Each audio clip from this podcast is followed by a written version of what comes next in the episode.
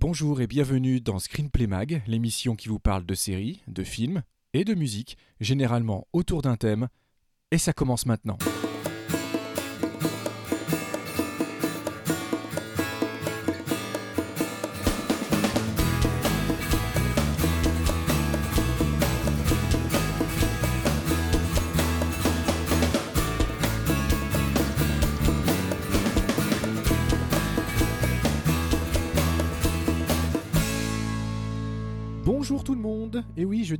La semaine dernière, euh, Christophe est allé tellement vite, j'ai même pas eu le temps de vous dire au revoir. Je suis désolé. Alors, au revoir pour la semaine dernière et bonjour pour cette semaine, les gens.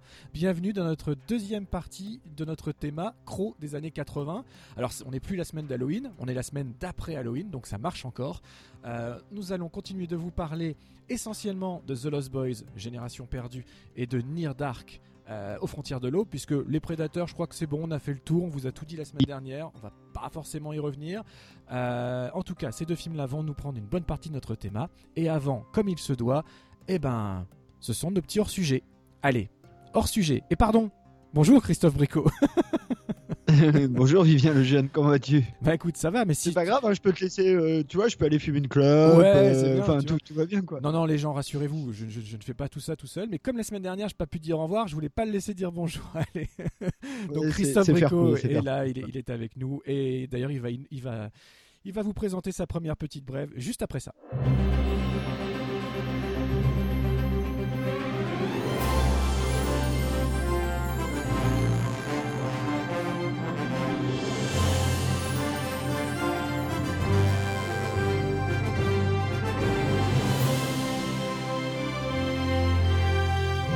Ok, donc euh, à moi l'honneur. Euh, et ben écoutez, euh, moi je vais en profiter pour vous faire euh, un petit point de la rentrée des séries adaptées de comics d'ici sur la chaîne qui les concentre presque toutes. Une chaîne pour les réunir tourtes dans les ténèbres les liées, tu vois.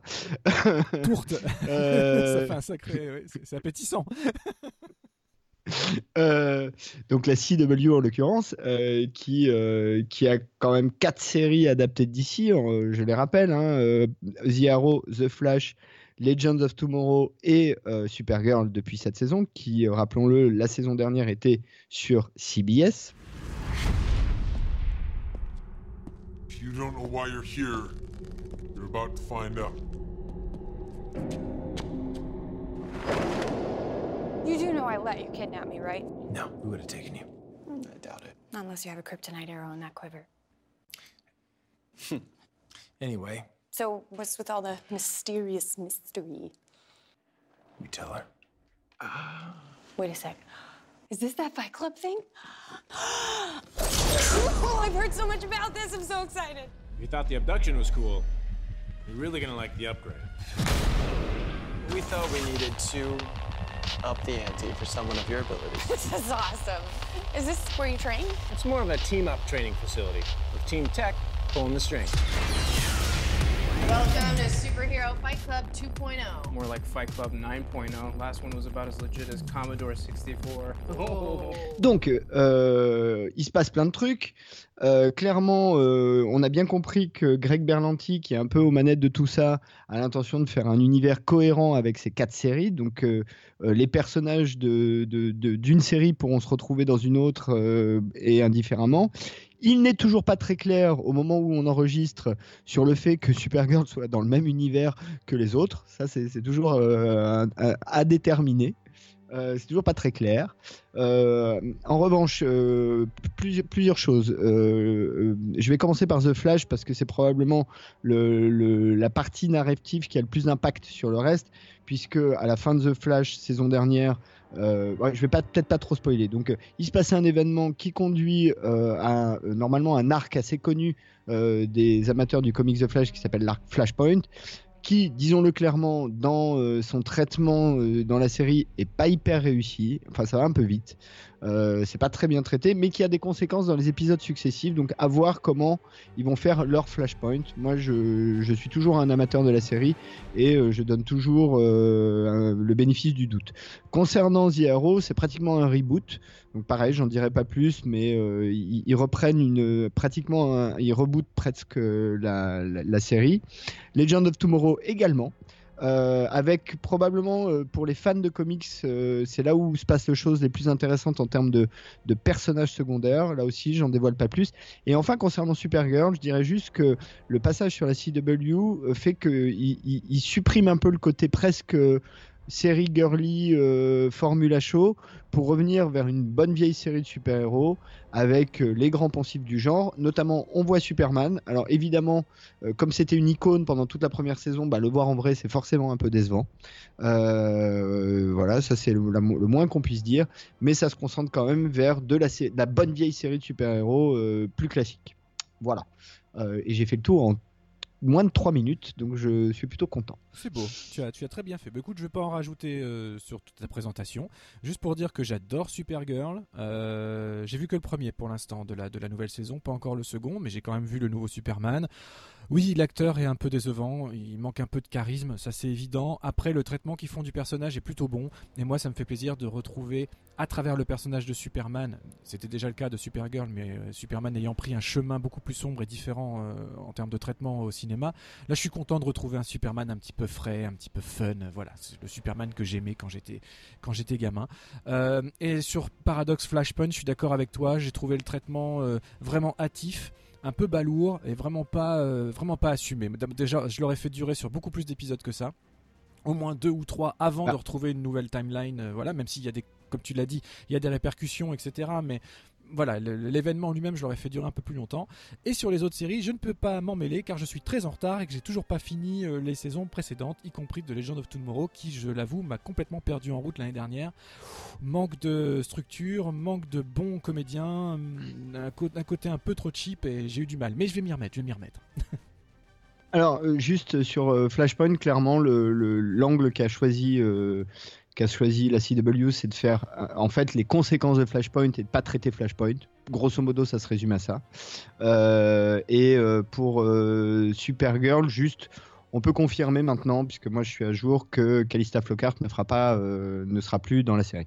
Ah, c'est Voilà. dommage, c'est dommage. Voilà. Mais euh, elle coûte cher, Calista, et la CW, ils ont beaucoup moins de sous que la CBS. Donc, euh, je me souviens voilà. que tu l'avais prédit d'ailleurs, hein, quand on avait parlé il y a quelques émissions Oui. de ça, euh, tu avais prédit que Calista Flockhart serait pas forcément là longtemps, juste pour Oh, je des raisons seul, hein, je suis pas le budgétaires. Mais bon, voilà. Je... Ouais, ouais, je suis pas le seul. Moi, je continue à espérer. Voilà, à toi. Eh écoutez, Non. moi. Euh, Enfin, euh, elle reviendra peut-être parce que le, le personnage n'est pas définitivement sorti, mais il est sorti en tant que récurrent, ça sans, sans aucun doute. Et puis il y a quand même l'arrivée de la, la- la petite sœur Luthor, qui est jouée par Katie McGrath, qui est une comédienne que j'aime beaucoup, qui était dans Merlin avant, que j'avais eu d'ailleurs l'occasion moi d'accompagner au Comic Con Paris, etc. Donc euh, voilà, c'est quelqu'un de bien, une très bonne actrice, qui est très jolie en plus et euh, qui est très bien dans le rôle, j'ai trouvé. Et voilà, ça me fait très plaisir de la trouver là. Ça m'avait fait tellement de mal au cœur qu'elle se fasse manger comme ça dans Jurassic World. Mais bon. Eh Euh, ouais. eh oui. Mais bon, Katie, je t'adore.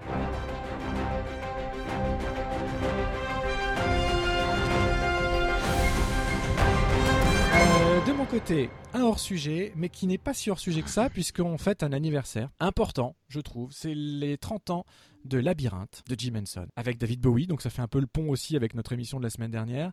Et si tout va bien, Mhm. nous sommes normalement dans la semaine de sortie française de ce Blu-ray. Attention, là pour le coup, un hors-sujet qui n'est pas un hors-sujet, on est normalement pile dans l'actualité. Le magnifique coffret 30e anniversaire restauré arrive le 9 novembre en France, donc normalement, on est bon sur notre diffusion. Et si je vous en parle, alors c'est pas pour me la péter, mais un peu quand même.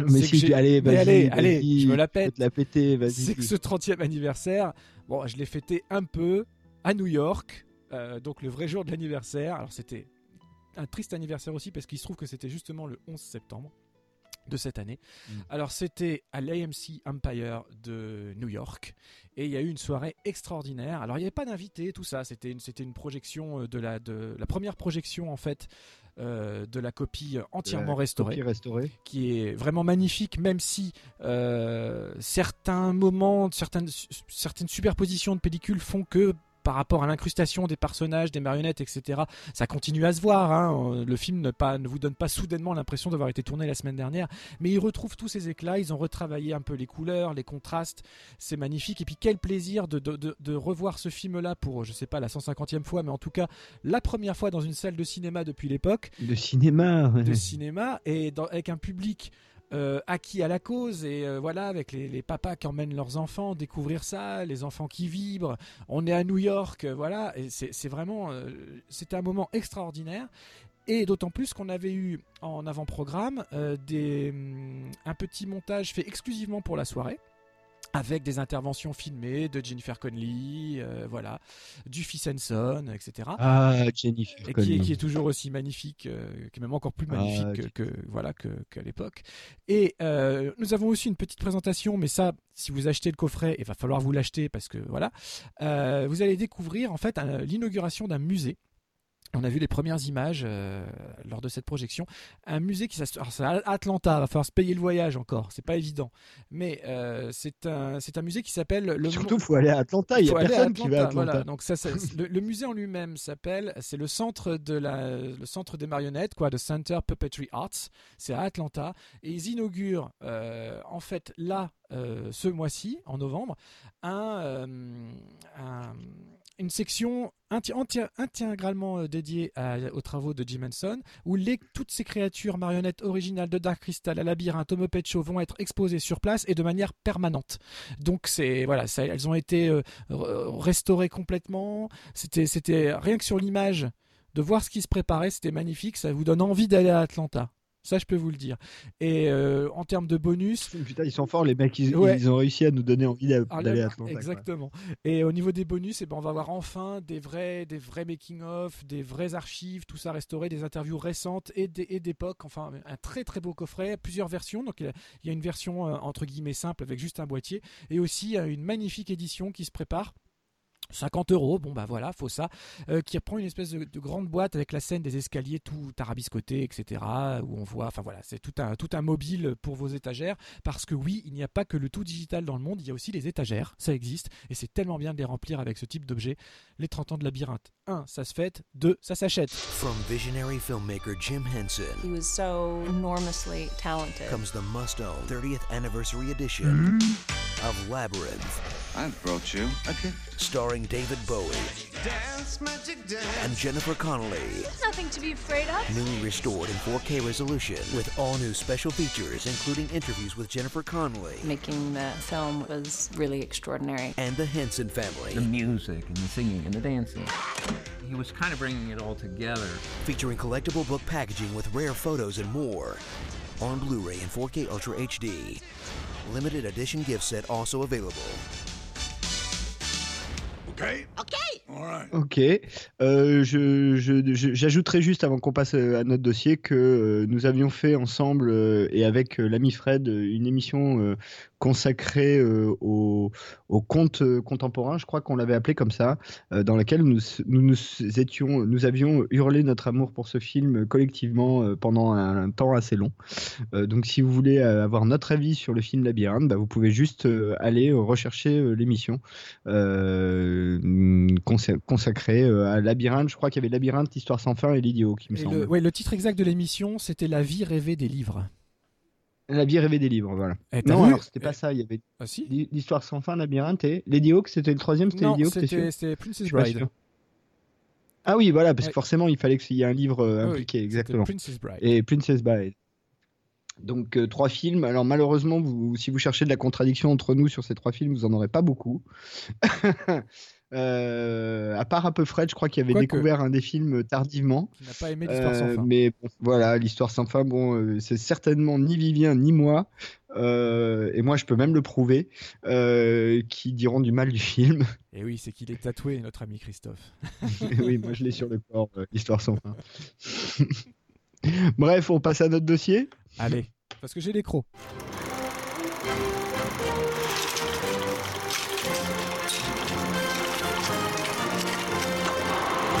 Alors, la semaine dernière, nous, nous avons essentiellement traité euh, de Predator. Alors, je rappelle euh, les trois films dont nous traitons dans ce dossier, c'est-à-dire euh, The Hunger, Les Prédateurs, film de Tony Scott de 1983, euh, The Lost Boys, Génération perdue, film de Joel Schumacher de 1987, et Near Dark, ou en français Aux frontières de l'aube, film de Catherine Bigelow de 1987. Et pour cette deuxième partie, nous allons essentiellement nous consacrer sur Génération perdue et Aux frontières de l'aube, deux films qui, rappelons rappelons-le, sont sortis à deux mois d'intervalle en 87, donc euh, l'été 87 d'ailleurs. Donc vraiment deux films qui euh, qui qui se qui s'inscrivent dans la même euh, culture populaire, en tout cas dans le même moment de culture populaire. Oui, c'est ça, même volonté, avec deux traitements diamétralement opposés quasiment. Et peut-être nous devrions dire déjà d'avance qu'il y en a un des deux qui a fait un énorme carton et qui est Génération perdue, et l'autre qui s'est un peu planté, en l'occurrence aux frontières de l'aube, mais qui a obtenu une espèce de statut un peu culte euh, avec le temps. Donc euh, au final, ça s'équilibre un peu. Mais globalement, à l'époque, dans le temps, euh, oui, le, le gagnant est Génération perdue. Et d'ailleurs, il faut être honnête, quand tu revois les films, euh, bon, d'un point de vue strictement de, plaisir cinématographique, euh, premier degré, euh, blockbuster grand public, euh, Génération perdue est quand même un film qui, euh, qui, est, qui, est plus, qui est mieux calibré que aux frontières de l'aube, qui garde un côté un peu plus artisanal, quoi. C'est juste euh, filmiquement vraiment abouti. C'est un, vrai film euh, pensé, structuré, fini. Tu sens que le mec, tu sens que Schumacher, il a, dit, il a quand même déjà du bagage, il sait ce qu'il fait. Il y a, il y a un casting imp- impressionnant, euh, la musique, on en parlait la semaine dernière. Enfin, tout est super bien géré, action. Bah, allons-y, euh, allons-y voilà. euh, sur Génération Et, euh, voilà. Et non, mais justement, je voulais faire le, le- le- le parallèle avec Near Dark, qui lui, qui lui de son côté euh, fait partie des tout premiers travaux de Catherine Bigelow. Euh, ça se voit, euh, même s'il y a des belles images, le montage n'est pas toujours là. Et quand tu parlais du fait qu'il y avait un des deux films qui était devenu culte et pas l'autre, ben, Génération perdue, non seulement je l'ai vu à l'époque, mais je l'ai vu des dizaines de fois depuis. Et euh, quand tu m'as soumis Near Dark pour le thème, je n'y avais même pas pensé parce que en fait je ne l'avais juste jamais vu pour une fois. D'habitude, souvent on se dit tiens alors tel film, euh, on les ressort du placard parce qu'on les a adorés, etc. J'avais jamais vu Near Dark et je l'ai vu hier soir pour l'émission, pour la première fois. Donc du coup, euh, c'est pour dire à quel point même sur la base d'un genre qui me passionne et etc. Je l'avais, j'étais quand même passé à côté de celui-là. Je revois bien pourtant la, la- la jaquette de la VHS dans le magasin de papa. Je la vois bien pourtant, mais je l'avais, je l'avais jamais emprunté. Étonnant. hein Alors peut-être qu'il faut dire aussi, euh, c'est que effectivement, comme tu le dis, hein, Joel Schumacher, au moment où il fait Génération perdue, euh, est loin d'être à son galop d'essai. C'est son quatrième, euh, euh, quatrième long métrage euh, et, et le, le deuxième d'importance, puisque juste avant, il avait fait une espèce de comédie dramatique douce amère, mais avec tout le Brat Pack. Alors le, le Brat Pack, c'est euh, cette génération de jeunes acteurs, euh, en tout cas dans les années 80, parmi lesquels euh, il y a Kiefer Sutherland, il y a Molly Ringwald, Andrew McCarthy, les gens que tu trouves dans, dans les films de John Hughes, enfin tous ces gens-là, Emilio Estevez. Et Saint Elmo's Fire est probablement le film qui concentre le plus grand nombre de, ces, euh, de, de- ces jeunes acteurs. Euh, il y aura d'ailleurs une certaine euh, euh, euh, filiation, hein, puisque Schumacher va pas mal utiliser ces acteurs-là euh, jusqu'à, euh, en gros, le choix d'aimer, euh, avant que ça déconne pour lui. Euh, et de mon point de vue, euh, Génération perdue est son film le mieux tourné de toute sa filmo, ever.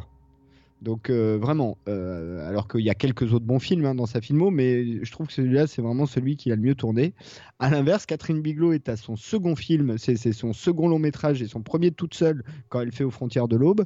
Euh, donc elle a, très très peu d'expérience. Rappelons-le, c'est une femme dans un environnement masculin, donc on peut supposer que ça n'a pas été super facile pour elle, même si à l'époque elle était déjà, alors à l'époque elle était juste amie avec James Cameron avant de devenir sa femme, et qu'elle a pu obtenir son, son assistance, en tout cas euh, déjà avec euh, trois membres du casting qui viennent de Aliens, enfin voilà. Euh, donc on peut, on peut quand même euh, reconnaître ça. Et, et je trouve que dans frontières de l'aube, mais on développera un peu après, euh, là où on voit le Catherine, la Catherine Bigelow qui marche, c'est quand justement elle essaye pas de faire du conventionnel. C'est un peu ce qu'on disait sur Predator. C'est dès que tu sors des scènes de dialogue un peu plates, euh, il y a quelques scènes qui sont des scènes euh, où ça défouraille grave, qui sont franchement bien troussées, surtout si tu les rapportes et aux moyens du film et à l'époque. Exactement. Et c'est ce qui m'a frappé quand je l'ai regardé justement hier soir. Les scènes d'action sont assez balèzes. J'allais dire parfaites, c'est un bien grand mot, mais elles sont très bonnes. Euh, les maquillages, euh, parce qu'en fait les, les vampires passent leur quasiment la totalité du film à cramer, hein, euh, d'une manière ou d'une autre. euh, Oui, un ils coup de soleil par-ci, un coup de soleil par-là, euh, voilà. Alors que ce soit euh, juste à travers euh, le faisceau du soleil qui, à travers, qui, passe à travers une, une balle qui a, qui a percé une fenêtre, ou alors Un carrément au, au grand jour. Voilà, j'ai cherché un mot. Voilà, bravo Monsieur Bricot. Je cherchais. euh, c'est pour ça que je Et la semaine dernière, j'ai pas fait la blague sur Iron Fist. Tu peux me laisser le trou de balle quand même. Ouais, mais enfin, à force de dire que tu la fais pas, la blague, je pense qu'on l'entend tous finalement. Oui. Bref, j'ai trouvé les effets de maquillage et de fumée, beaucoup d'effets de fumée, mais pour le coup très réussis euh, dans Near Dark. Et donc, comme je disais en off, allez, je me lance sur Near Dark. Euh, j'ai eu un peu peur au début du film. Euh, donc, musique de Tangerine Dream, que j'aime beaucoup au demeurant. Donc, du coup, ben, Mhm. on est encore une fois dans un, dans un univers ultra marqué 80s, début 80s, vraiment sans, sans autre fioriture que ça.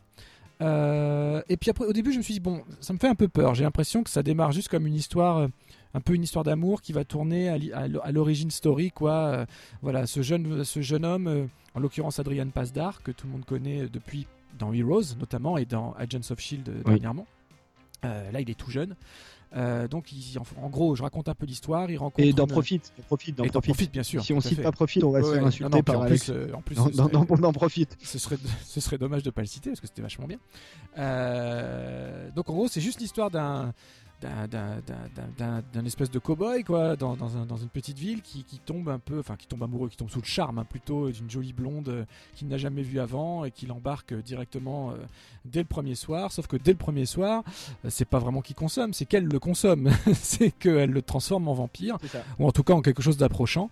Et, et lui reste lui ben, comme, comme il se doit à tuer quelqu'un pour boire à son tour le sang d'une victime et devenir 100% vampire. Elle le présente à sa famille d'adoption euh, alors là on a une vision du vampire complètement bohème euh, roots euh, à la fois euh, post 68 art hyper violent où ils vivent tous dans des caravanes et des choses comme ça. Ils sont toujours, sur la route. C'est vraiment une vision du, vampire que t'as pas envie de vivre. hein. Ça fait pas rêver hein, comme vie. hein. Franchement, ils ont juste l'air de, de devoir bouger tous les deux jours, d'être sans arrêt sur la route. Ils ont pas de possession. Ils ont pas eu le temps de se construire, à la différence d'une Catherine Deneuve dans Les Prédateurs, toute une voilà euh, une richesse euh, et culturelle et financière ou un empire quelconque quoi. Non non ils vivent à la route euh, ils tuent des gens ils sont contents ça leur fait plaisir. C'est juste des types et des femmes hyper violents et un petit garçon qui n'en est pas un hyper violent et bon. Donc il découvre cet univers là et puis il essaye de se faire sa place là dedans et je me suis dit bon euh, j'ai peur que ce soit un peu longué maintenant, surtout que c'est quand même pas super bien tourné. Comme tu disais, les scènes de, dialogue, les scènes entre deux, tout ce qui se passe entre deux scènes d'action est pas si assumé que ça en termes de réalisation. En revanche, dès que ça pétarade, et il y a une scène dans un bar notamment euh, qui est assez cruelle et qui marche très très bien, euh, ça marche super bien. Et donc, comme tu le disais la semaine Ah, La dernière, scène du bar et la scène du motel, euh, Voilà. c'est deux scènes euh, assez. euh, deux scènes bon. vraiment vraiment réussies. Et la finale, la Et scène la- finale. enfin, les, trois, les trois grosses scènes d'action en fait qui en font un western. Mm. Tu le disais très justement la semaine dernière. Near Dark c'est un western avec des vampires. Euh, et euh, c'est quand même vachement mieux fait qu'un Carpenter sur Vampire, par exemple, qui reprend exactement la même, Alors. le même thème. Ah, Moi, alors ça c'est intéressant. Ah ouais, je l'aime pas. Ça c'est intéressant. Mais alors, avant, avant juste sur l'aspect western, euh, on, on ne alors là pour le coup c'est même pas une, une, une- un avis subjectif. hein. Non, Au départ, le, le- le projet de départ c'était de faire un western, vraiment un pur western quoi. Euh, sauf qu'ils n'arrivaient pas à trouver des financements et que dans 1986 ou 7, enfin quand ils cherchaient, je sais pas quand ils cherchaient les financements, le thème du vampire était hyper tendance. Donc du coup, ils ont dit bah on va rajouter le thème du vampire sur notre western et en gros euh, on va faire un film comme ça. Ce qui fait que du coup, le scénar est un peu bancal, puisqu'il choisit jamais vraiment entre le western et justement le film de vampire. Euh, sachant que, euh, en gros, hein, le film euh, est découpé en, en presque trois séquences. Tu as la séquence de début qui est euh, Adrienne Pasdar qui découvre cette jeune fille et qui va finir par se faire intégrer dans la famille. Le, le ventre mou du milieu qui est en gros euh, l'initiation du personnage d'Adrienne Pasdar. Et enfin, la conclusion euh, dans laquelle ça défouraille dans tous les sens, de la scène du bar jusqu'à la scène de conclusion. Donc tu as quand même un gros ventre mou au milieu où, euh, qui est, qui est peut-être le plus centré sur le thème du vampire et qui est le plus chiant finalement. Mais en revanche, ce qui est amusant dans l'aspect western, c'est qu'ils vont loin quand même, puisque euh, dans la scène de fin, tu as quand même Adrienne Pasdar qui, poursuit le van des vampires à cheval. Oui, à cheval, avec les bottes, avec le. Comment ça s'appelle Les éperons. Avec les bottes, le chapeau de euh, cow-boy, le euh, chapeau, tout ça, tout il y a même le face-à-face. Il y a- il y, a même le duel à un moment donné. Il se retrouve, lui, dans Il y a le même le duel, il est et dans un camion. le- le personnage, Euh, euh, t'as le, t'as le personnage interprété par Bill Paxton. On va en reparler. euh, qui est juste en face. Ils se font face et, euh, et c'est comme un, c'est comme un vrai duel. euh, on est de nuit dans, dans la ville. Il y a personne. euh, Et c'est ça. Il y a, Il y a même des boules de des- poussière voilà et tout, il y a la totale. poussière qui roulent. Il y a tout. Mm. euh, il manque que Ennio Morricone. Là, c'est Tangerine Dream. C'est pas tout à fait Et, pareil. et le et, et autre point euh, là-dessus, c'est que le, le personnage de Lance Eriksen, euh, qui est un peu le chef de la meute, hein, puisque là c'est vraiment une espèce de meute, euh, et a dit à un moment donné dans le film qu'il est là depuis la guerre de sécession. Oui. Euh, Enfin, il dit j'ai combattu pour le Sud et on a perdu. Ce qui fait rire tout le monde. Oui, ce qui fait rire tout le monde. Euh, en revanche, concernant le vampire de Cap- Carpenter, moi je suis moins dur que toi euh, sur le film, mais je trouve que là où tu as raison, c'est qu'il y a une vraie filiation entre les deux, là, pour le coup. Ah oui, c'est le même genre d'univers, quoi. euh, Ça se passe dans le désert, il n'y a rien de glamour chez les vampires. Sauf que le film de Carpenter, le seul gros problème du film, c'est qu'il s'appelle Vampire, il aurait dû s'appeler Chasseur, puisque le, le cœur du film, c'est les chasseurs de vampires, c'est pas les vampires du tout, qui sont toujours des personnages secondaires. Et même Laura Dern, euh, oui, c'est Laura Dern, euh, je sais plus, enfin le personnage féminin qui est avec euh, lui, et je crois que c'est Christopher Penn qui est son, son sidekick, euh, avec James Wood et Christopher Penn. Bon, elle est pas hyper intéressante. Enfin, le- les vampires sont pas hyper intéressants dans Vampire, en fait. En revanche, les chasseurs sont fun. Oui, bah Euh, déjà James, Wood, il- lui, il est très bien. le, le personnage de James Wood dans Vampire, il- moi je le trouve absolument excellent, mais euh, il aurait fallu lui mettre en face des gens justement, genre ce qu'on voit dans Frontières de l'Aube, tu vois. Tu mets un Jesse, euh, enfin un Lance Eriksen version Jesse en face. Ah, Là, j'achète. Là déjà, t'as un espèce, tu vois, voilà, là t'as quelque chose qui a de la gueule, quoi. Effectivement, ce que, ce que a raté euh, Carpenter, c'est dans Vampire, c'est ses vampires. C'est ballot quand Mais même. Sinon, euh, le- bah non, parce que le film est centré autour des chasseurs. Donc si tu oublies que c'est un film, si tu si vas pas en, en ayant l'idée du vampire et que tu vois le, un, un film de chasseur badass, euh, euh, vraiment pas sympathique du tout, euh, qui défouraille tout ce qui bouge, c'est plutôt un bon film, du vampire. Euh, euh, aux frontières de l'aube, euh, avant qu'on passe à Génération perdue quand même, parce que je pense que c'est peut-être le film sur lequel on aura le plus de choses à dire. Toi, t'aimes pas trop le gamin. Non, non, j'ai trouvé, j'ai trouvé, j'ai trouvé pas, j'ai trouvé l'in- l'intention euh, vraiment bonne. Euh, effectivement, comme on le disait la semaine dernière, voir un enfant fumer, euh, jouer, limite violer une, une gamine. Une gamine, ouais. Voilà, ça m'a, j'ai trouvé l'acteur pas suffisamment convaincant.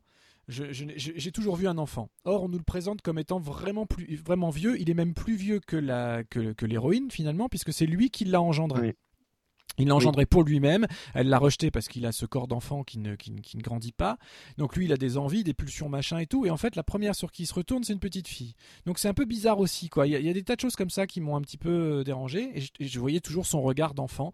Et comme je disais la semaine dernière, en comparaison d'une Kirsten Dunst qui était encore plus jeune que lui, euh, arriver à avoir ce regard d'adulte comme ça, moi, à ce niveau-là d'impact, j'ai vu qu'elle dans, dans le registre. mais c'est une fille, tu sais, elles ont de l'avance Oui, c'est euh, pour ça, c'est pour ça. Et alors, côté casting, Bill Paxton, qui est un acteur que j'aime vraiment beaucoup. Ah oui, Bill Euh, Paxton, il faut parler de Bill Paxton. Mais qu'est-ce qui s'est passé à l'époque avec Bill Paxton? Dès qu'on le voyait, c'était dans le rôle de, de Loubar, euh, du bad boy. euh, Rappelez-vous, hein, c'est lui qui, bah, qui, accueillait Terminator, Terminator. voilà. Euh, euh, ouais, d'ailleurs, bon, il y a une micro-scène. Hein, quand une même. micro-scène, mais c'est quand même lui Euh, avec une crête euh, imp- improbable. euh, voilà, Oui, absolument improbable. Qui, qui ose menacer Schwarzenegger tout nu. Euh, donc voilà, non mais pourquoi Bill Paxton qui a une tête si sympathique, un visage un peu rond comme ça, et moi j'arrive pas à le voir en badass. Pourtant il l'est là dans le film, hein. mais je l'ai je l'ai Bah trop vu dans d'autres choses et depuis, et du coup euh, euh, ça fait partie. Mais c'est pas lui aussi qui joue euh, le- l'explorateur euh, sous-marin dans Titanic qui va euh, si, justement envoyer si, la si. caméra. Ouais, c'est ça, hein, c'est lui non aussi. seulement il joue dans Titanic, mais il joue aussi et surtout, enfin il joue, il, il- il a été emmené dans l'expédition pour Ghosts of the Abyss du même Cameron, qui allait vraiment, qui a monté une vraie expédition pour aller filmer l'épave du Titanic. Si vous n'avez pas vu ça, euh, c'est absolument extraordinaire comme documentaire. Et euh, donc il il il part avec toute une batterie de, sci- de scientifiques, etc. Il plonge dans des mini sous-marins. Ah, ils ont ça- ramené, ah. ils ont ramené des images incroyables et il a emmené Bill Paxton avec lui pour avoir justement le, le, le- le regard d'un- vrai homme, quoi, du profane, du spectateur lambda. Euh, donc il y a cette filiation, comme on l'a vu dans le film Titanic. On le suit en train de, voilà, de, de- de descendre, de découvrir l'épave et tout ça, et ça donne un point avec le spectateur qui est assez génial. Et, et du coup, on voit le vrai Bill Paxton. Et, euh, et du coup, tu peux plus le voir en méchant après ça. Une fois que tu l'as vu vomir dans son sac parce qu'il supporte pas la houle dans son petit sous-marin, t'as du mal à le voir en vampire badass. Voilà. mais bon. Euh, donc je sais pas, mais c'est un acteur que j'aime beaucoup en tout cas. Vraiment. Ouais, et puis c'est aussi lui qui joue le. le rôle de Michel Boujna dans True enfin dans la, pardon, mais dans l'adaptation de True par euh, le même Cameron, hein, évidemment. Oui, et ce qui est marrant aussi, c'est qu'il a joué aussi Euh. dans la première saison de. Encore un méchant d'ailleurs, de Agents of Shield. De... Oui, oui, il est pas Et- mal d'ailleurs. Il dans- est très bien. Et, et Adrian Pasdar qui est arrivé aussi dans Agents of Shield. Donc, comme quoi, c'est vraiment des univers un petit peu, euh, un peu interconnectés, tout ça. Ouais, c'est ça qui est marrant. Bon, après, euh, dans la famille Cameron, euh, il joue souvent avec les mêmes joueurs. hein. Euh, bon, je pense que Bill Paxton doit définitivement être un bon pote de James Cameron. Là, il n'y a pas de- trop de doute là-dessus. Ainsi que Lance Erickson, hein, puisque rappelons-le, on l'avait dit dans notre émission de Terminator, mais Lance Erickson a servi à James Cameron à vendre son film, Euh, quand même. Donc, euh, bon. Lance Erickson Mais, qui, est, qui est oui. parfait là dans Near Dark. Je, Ouais, il est bien. Le visage qu'il faut, le look qu'il c'est le faut, meilleur rôle du film, Ah hein. oui, l'intensité qu'il faut et, et ouais, alors j'aurais bien, j'en aurais bien mangé un peu plus. Ouais, mais euh, non, non, il est, il est, il est parfait encore. Bon, peut-être on peut passer euh, à Génération perdue, parce que euh, comme on aime tous les deux beaucoup ce film, je pense qu'on va avoir beaucoup de mal à tenir notre crachoir et nos délais. Allons-y. Euh, euh, alors, euh, Géné- Génération perdue, peut-être, je vais rappeler le pitch euh, rapidement. hein. Une jeune maman fraîchement divorcée qui a deux enfants, un qui est un jeune adulte d'une vingtaine d'années et un qui est un ado qui doit avoir à peu près 14 ans. Bah, comme elle divorce, elle part de son phénix original pour retourner chez son papa à Santa Carla, Californie, capitale mondiale du meurtre, comme c'est annoncé sur la, la plaquette d'entrée de la ville. Euh, et il se trouve que dans cette ville, euh, on va se rendre compte qu'il y a une bande de loupards vampires menée euh, par un mystérieux personnage du nom de David, interprété par Kiefer Sutherland, euh, avec des motos et des vestes en cuir et des coupes super hype, euh, que un petit peu comme dans Frontières de l'Aube, le, le- plus âgé des deux enfants euh, va euh, flasher euh, sur euh, une jeune fille euh, et du coup lui-même euh, également se faire transformer ou en tout cas à moitié transformer euh, euh, en vampire. Et de là euh, va se- s'en suivre toute une série d'événements dont une chasse aux vampires par deux personnages un peu étranges de la ville qui s'appellent les frères Frog, qui tiennent le magasin de comics de la ville et qui s'improvisent chasseurs de vampires, ce qui donne lieu à quelques scènes assez fun, dont une scène de dîner. Mais je te laisse d'abord donner ton avis sur euh, Génération perdue. Le choc Génération perdue. Euh, pour le coup, je l'ai- Ah. l'ai pas vu au cinéma, malheureusement. Je l'ai découvert en VHS. Ah, moi oui, moi oui, moi oui, moi- moi moi oui, VHS moi oui. c'est d'ailleurs un- c'est d'ailleurs mon papa qui m'avait euh, qui m'avait conseillé. Il m'a dit tiens, vu tout ce que t'aimes, tiens, j'ai reçu ça, regarde ça, ça devrait te plaire. Ah ouais, tu parles que ça me plu. Oh la vache. tu parles. Euh, le, le rapprochement avec Near Dark est très bon parce que comme tu le disais, l'histoire c'est quasiment la même au départ finalement. L'histoire Ouais. d'un jeune homme qui rencontre une fille euh, qui n'est en revanche qui n'est pas vampire. Elle est, en- elle est encore en entre encore deux. tout à fait. Voilà, elle est euh, une espèce de ghoul quoi. Elle est semi. Voilà, elle est semi-vampire. Oui, donc oui, il va voilà, il va devenir semi-vampire aussi. Et il y a, il y a ce- cette même volonté d'acceptation euh, dans un clan euh, euh, voilà, de, de bad boys. Quoi. Alors, des vrais bad boys, hein, pour Mm. le coup. Alors, À moto. ils sont, ils sont moins agressifs. Dans le traitement, c'est beaucoup moins agressif que dans Near Dark, mais bon, euh, ils tuent des gens un petit peu C'est sur c'est la pas base moins agressif, c'est moins cru, je C'est dirais. moins cru, voilà, c'est moins violent à l'image. Euh, C'est- moins cru visuellement, c'est plus pop, c'est plus lissé, mais euh, c'est violent. Et dernière chose qui change quand même, là c'est du vrai vampire fantastique, euh, quand même dans Génération perdue, je l'ai pas dit, avec euh, croc, euh, maquillage, les vampires volent. Et d'ailleurs c'est très malin la façon dont Joel Schumacher met ça en scène, puisqu'il ne le fait qu'en caméra subjective, Oui. donc tu ne les vois jamais voler. Euh, mais bon, il y a plein de maquillage, et puis c'est un film où il y a du pognon, quoi, ça se voit. Voilà, puis les- ils ont les pieds qui, ont les extrémités qui se transforment pour pouvoir s'accrocher, dormir la tête en bas. Ils ne dorment pas dans des cercueils, mais vraiment comme des chauves-souris dans une grotte, euh, la tête en bas. Euh, Il y a aussi un autre aspect qui est super, et ça, je crois qu'on l'a, enfin, je l'ai de mémoire, je l'ai pas vu forcément dans d'autres films. Le- la mort du vampire est unique, c'est-à-dire que euh, à chaque fois qu'on en tue Oui, un, on sait jamais ce qui va se passer. Il y en a un qui va brûler, Mm. il y en a un qui va exploser, il y en a un qui va se, voilà, qui va s'évaporer. Enfin, ça peut- en général, c'est assez Qui dégueulasse. hein, voilà, qui va fondre. Enfin, donc, euh, on ne sait pas ce qui va se passer. Ça rend le truc truc d'autant plus intelligent, intéressant qu'il y en a beaucoup à tuer et que du coup, pour les faire frog, comme on aime bien les suivre déjà parce qu'ils sont super euh, rigolos les deux. euh, et en plus, tu as ce suspense-là de dire bon, déjà, est-ce qu'ils vont y arriver Et en plus, quand ils vont y arriver, qu'est-ce qui va se passer Tu vois la différence d'un Buffy euh, où pendant 7 ans tu sais exactement euh, comment un vampire meurt quand elle lui plante le pieu dans le cœur. Là, euh, sur la base d'un film d'une heure 40, t'as quand même ce suspense là en plus, un espèce de plaisir un petit peu pervers, à savoir mais comment le vampire va se faire dégommer Qu'est-ce qui va se passer? Voilà, je trouve ça, je plutôt marrant pour le, pour le signaler. Puis il y a un côté vraiment pop rock, comme on le disait la semaine dernière. Avec cette espèce d'adulation de Jim Morrison, des Doors, euh, il y, a, il y a plein de, il y a plein de références, vraiment une esthétique un peu, un peu Bah, pop rock. Quoi. faut, faut dire que globalement, hein, le- le- l'essentiel du film se concentre sur euh, trois décors. Euh, une fête foraine euh, et euh, la promenade et les, magasins qui vont avec, mais tout ça est un décor. Euh, très important, hein, il y a beaucoup de séquences, et notamment des séquences aériennes en travelling euh, là-dessus. Euh, le repère des, jeunes vampires, euh, qui est en fait un hôtel qui s'est euh, qui écrasé suite à un tremblement de terre et où ils ont euh, créé leur repère, et la maison euh, de, la famille euh, euh, de Diane West, euh, Jason Patrick et Corey. Alors je ne sais plus lequel Haim. des deux. Corey Haim. Euh, Corey Haim. Euh, Corey Haim, euh, qui probablement a son meilleur rôle, hein, le Corey Haim. Euh, Feldman, ça se discute, mais Haim, euh, définitivement son meilleur rôle. Euh, et euh, et euh, voilà. Donc euh, il y a que trois décors hein, finalement, c'est pas énorme, enfin principalement.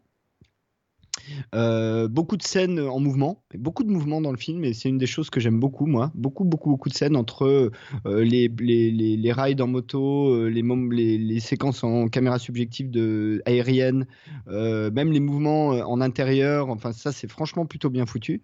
Mais après, effectivement, ça reste un film pop, quoi.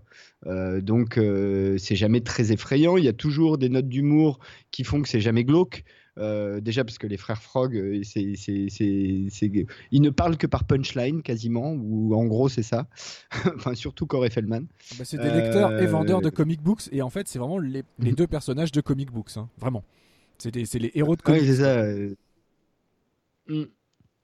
Et, euh, et, euh, et Jason Patrick, qui effectivement euh, est une espèce de sosie de Jim Morrison, le beau gosse absolu. euh, bon, euh, voilà quoi.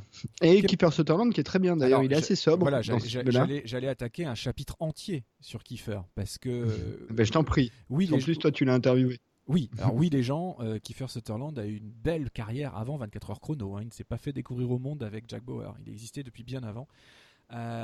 Alors, Ah bah non, puisque alors juste, moi, je suis un fan absolu de- du personnage de Doc dans les Young Guns.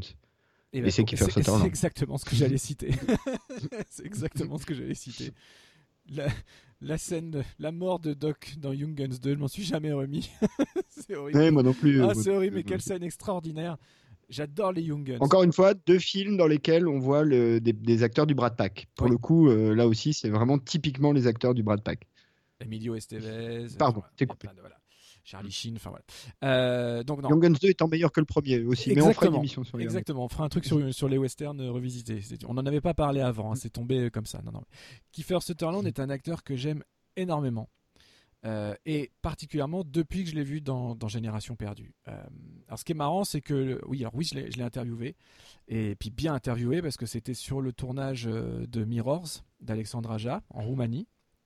Donc c'était pas du tout dans le cadre d'une interview formatée euh, de 10 minutes dans une chambre d'hôtel, c'était vraiment à la fin d'une journée, après les prises et tout ça. Donc on a eu une heure euh, ensemble pour se poser tranquillement après que j'ai pu assister à- au tournage de, de- toute l'après-midi. Enfin, c'est un, sou- un souvenir extraordinaire. Et quand je lui ai un petit peu parlé de, Génération Perdue et de Dark City, hein, de, films que j'adore, euh, il... euh, comment il a dit ça? En fait, il a du mal à se regarder. Et en fait, euh, surtout à l'époque Génération Perdue, qui correspond aussi un petit peu à l'époque Stand By Me avant, avant parce qu'il était dans Stand By Me, rappelons-le. En fait, il était persuadé au moment où il tournait Stand By Me de jouer. euh, il se prenait pour James Dean, quoi. Mais clairement, il disait, ouais, j'avais, ça y est, j'étais jeune, je faisais du cinéma, euh, tout allait bien. En plus, on me don- on- je faisais un bad boy à la James Dean, fallait que je me la pète et tout. Et puis, euh, donc, il- pendant tout le tournage de Stand By Me, il était un peu dans cet état d'esprit-là. Et puis, il a vu Stand By Me, il a adoré le film, et lui-même, il s'est détesté à l'image. Et depuis Stand By Me, euh, il a beaucoup de mal à, à se voir. Il a, il a vraiment un regard ultra objectif sur ce qu'il fait. Euh, et en même temps, il adore tourner, euh, etc. Et donc, euh, dans Génération Perdue, il se souvient très bien du film, il se souvient, très bien de cette, de cette expérience-là. Euh, mais c'est pas forcément celle qui l'a plus marqué. En revanche, quand on, quand on part sur le, sur le Dark City, euh, il est euh, là, il est vraiment dithyrambique parce que c'est du fantastique, mais c'est du fantastique euh, beaucoup plus, euh, c'est de la vraie science-fiction, quoi. Et il a adoré son personnage de- de- du docteur Schreiber dedans, mais on en reparlera puisqu'on va, on va très prochainement parler d'Alex Proya la semaine prochaine. De en fait. Alex Proyas, ouais. Voilà, on va en parler la semaine prochaine. Donc voilà. Euh, en tout cas, pour euh, recentrer un petit peu, Kiefer Sutherland, euh, dans le film, dans Lost Boys, il- pour moi, il porte le film bien plus que les héros. Pourtant, on le voit pas très, on le voit pas beaucoup, mais c'est important d'avoir un justement. Et puis surtout, il n'a pas énorme de dialogue Il n'a finalement. pas énorme de dialogue, il a une présence dans un look assez improbable, avec une coupe de cheveux assez improbable. Il a une super présence.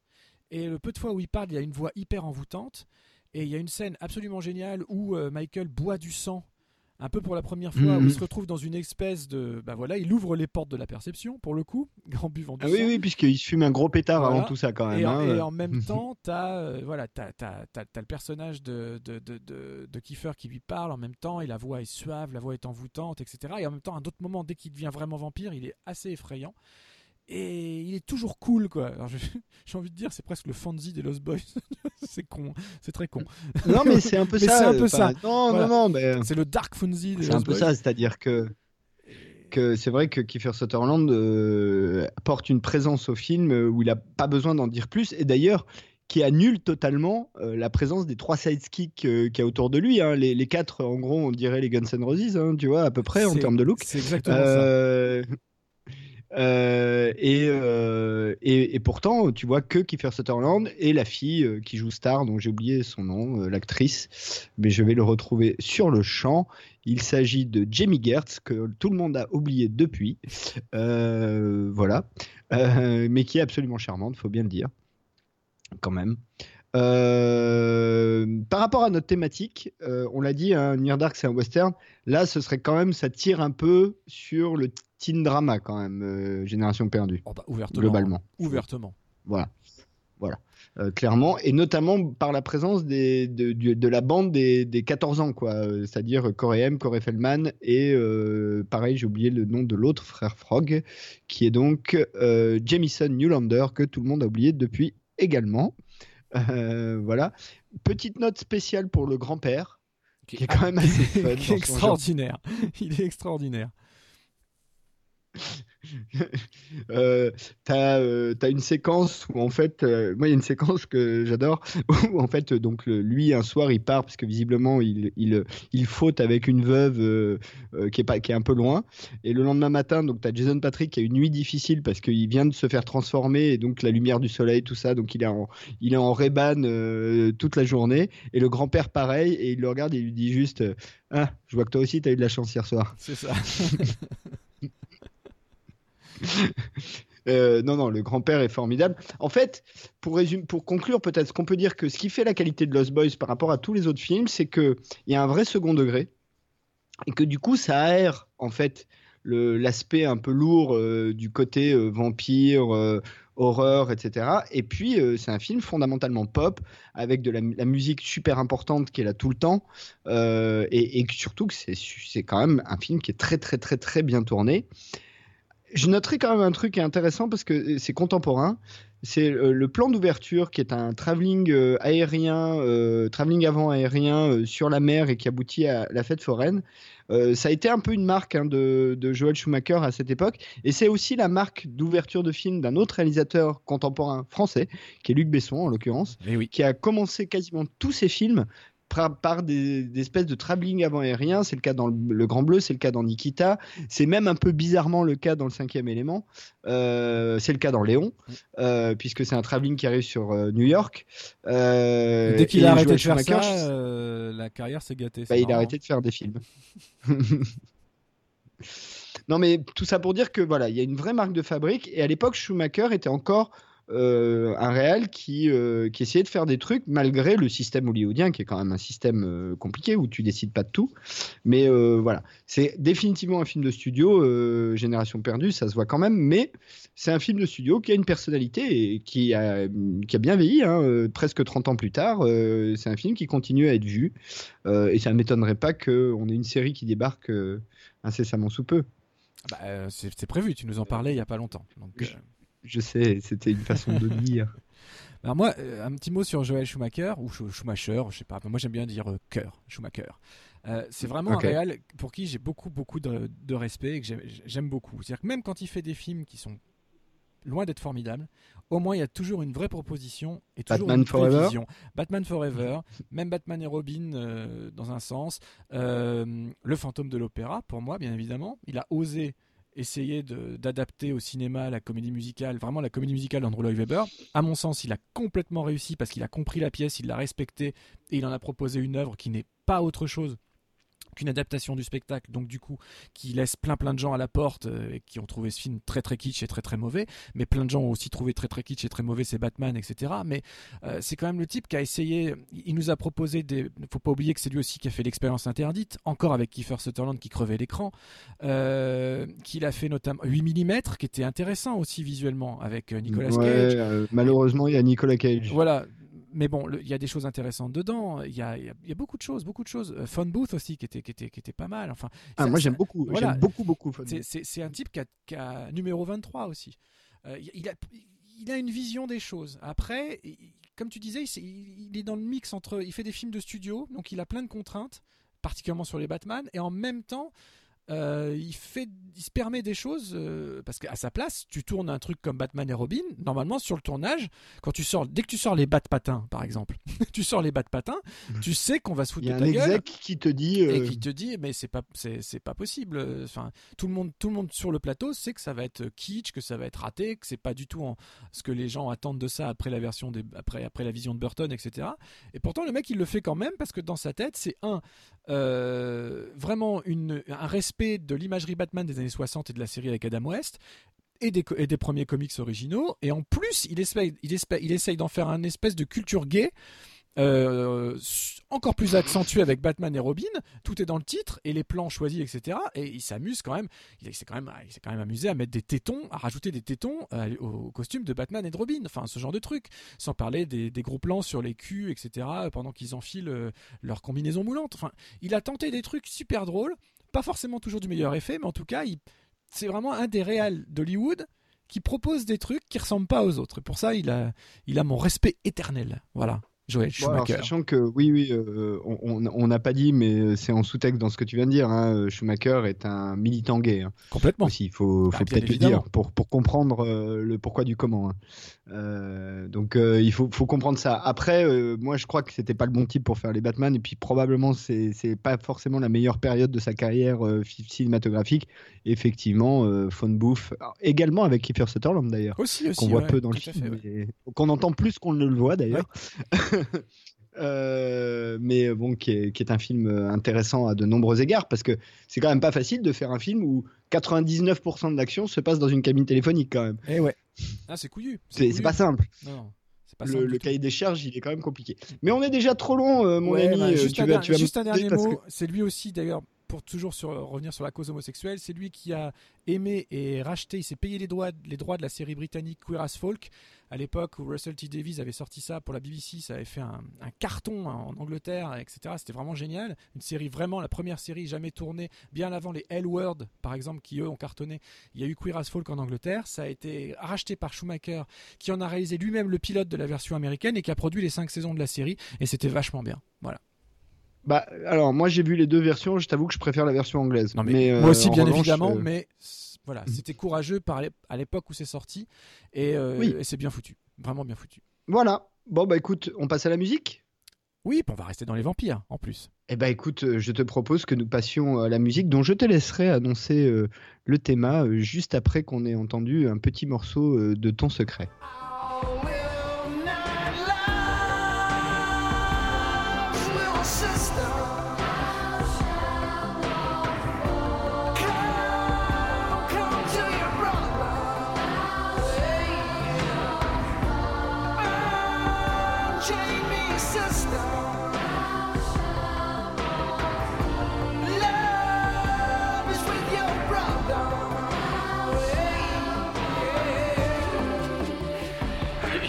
You know, I've a kind of a history with uh, fantasy horror movies since uh, Lost Boys, Dark City. What uh, what are you thinking about this particular kind of movies? Well, I think one of the things, and I, I really felt it about Dark City too. I mean, Lost Boys was just fun, Yeah. but Dark City was a serious film. Uh, and Alex ha- had a lot of serious things to say in it. But I always felt the one thing that's lacking in this in this kind of genre is uh, is the dramatic quality that allows you to get invested in the character. Uh, their emphasis is so deeply on scaring you that you forget to to care about the character before you can feel frightened for them. Uh, and we both felt that this was a really great opportunity with the backstory, front story, uh, of a father who is estranged from his wife and his two children. Uh, and that we believe that if you care enough about the father and you care enough about the children and the hope that he'll be able to be with that family again, because you see him making a really honest effort at changing certain things that uh, were intolerable about him. If you finally care about the character like you would in a drama, uh, just a straight drama about a family trying to get back together again, and you throw this in after, uh, it will become, I think, incredibly powerful uh, because your investment in the characters is just so different. Um, so that's what I think the goal is, uh, and that's certainly what attracted me about this film. But again, when you name films like Dark City and Lost Boys, they're so different from this, and they're obviously in the same genre. Uh, those films I chose to do for very different reasons as well.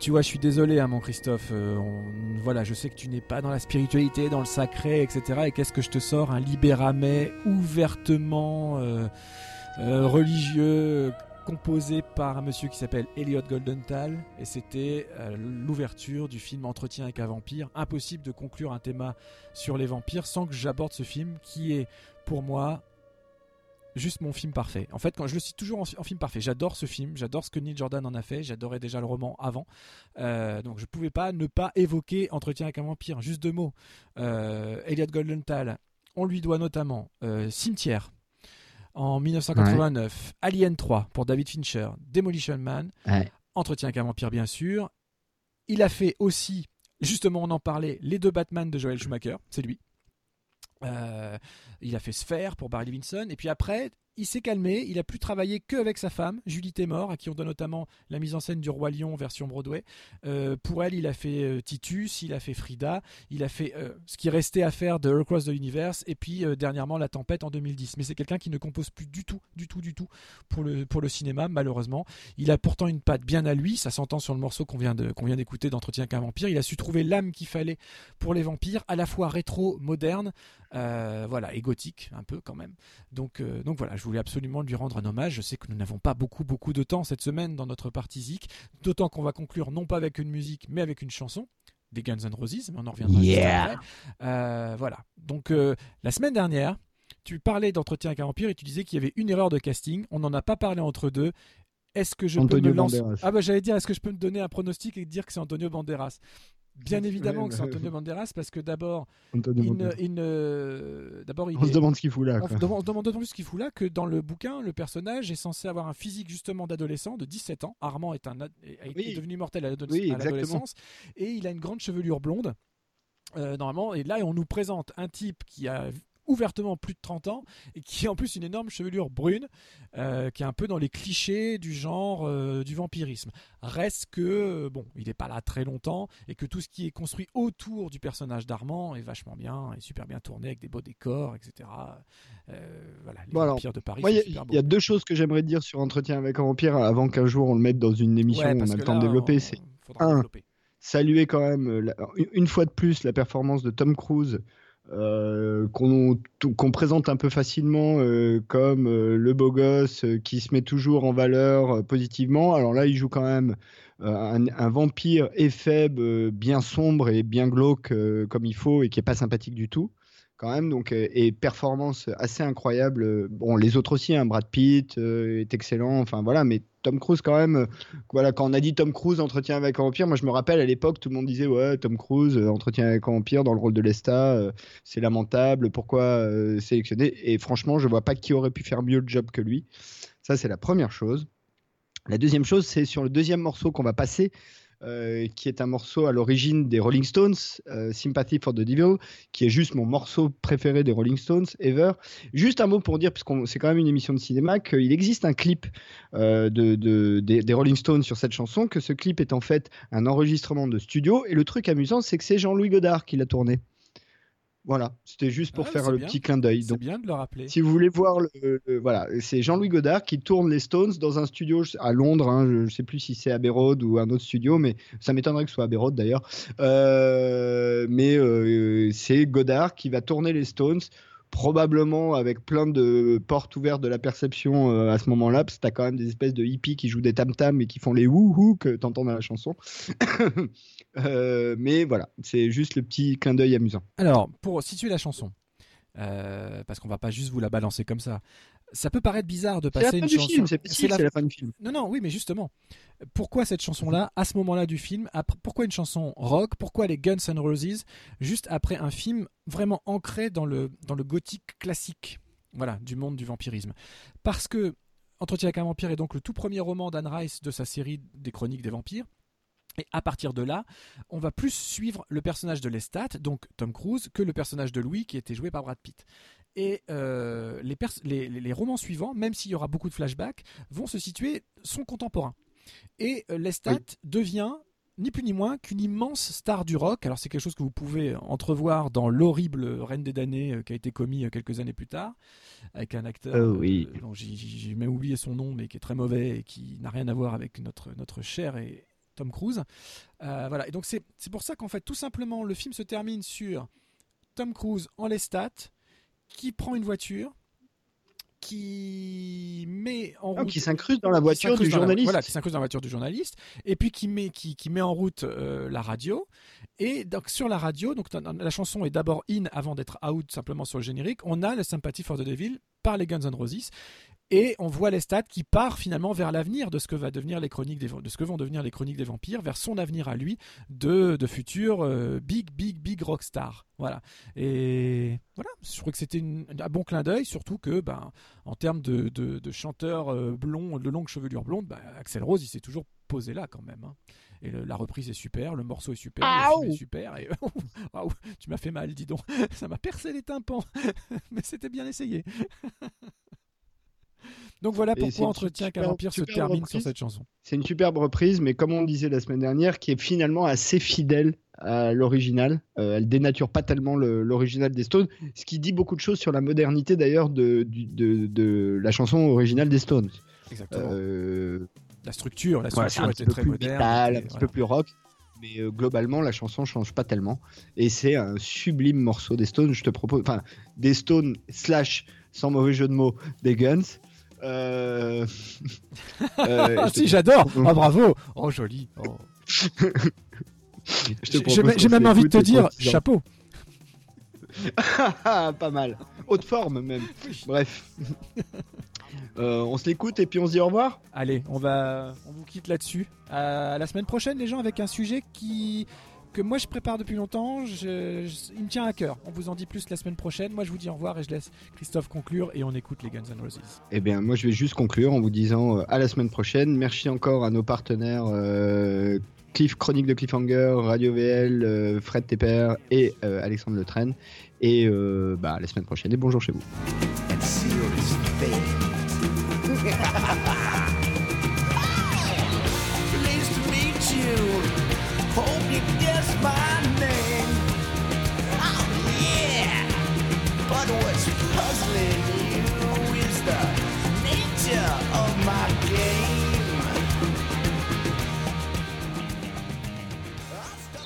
For instance, Stand By Me is a perfect example because it was such a 50s kind of cliche character. Uh, I really wanted him to look like Jimmy Dean. Well, I don't look anything like Jimmy Dean. But in my head, it was kind of, that's what I was going after. So when I go see the film, I see what I look like and it's like, ugh.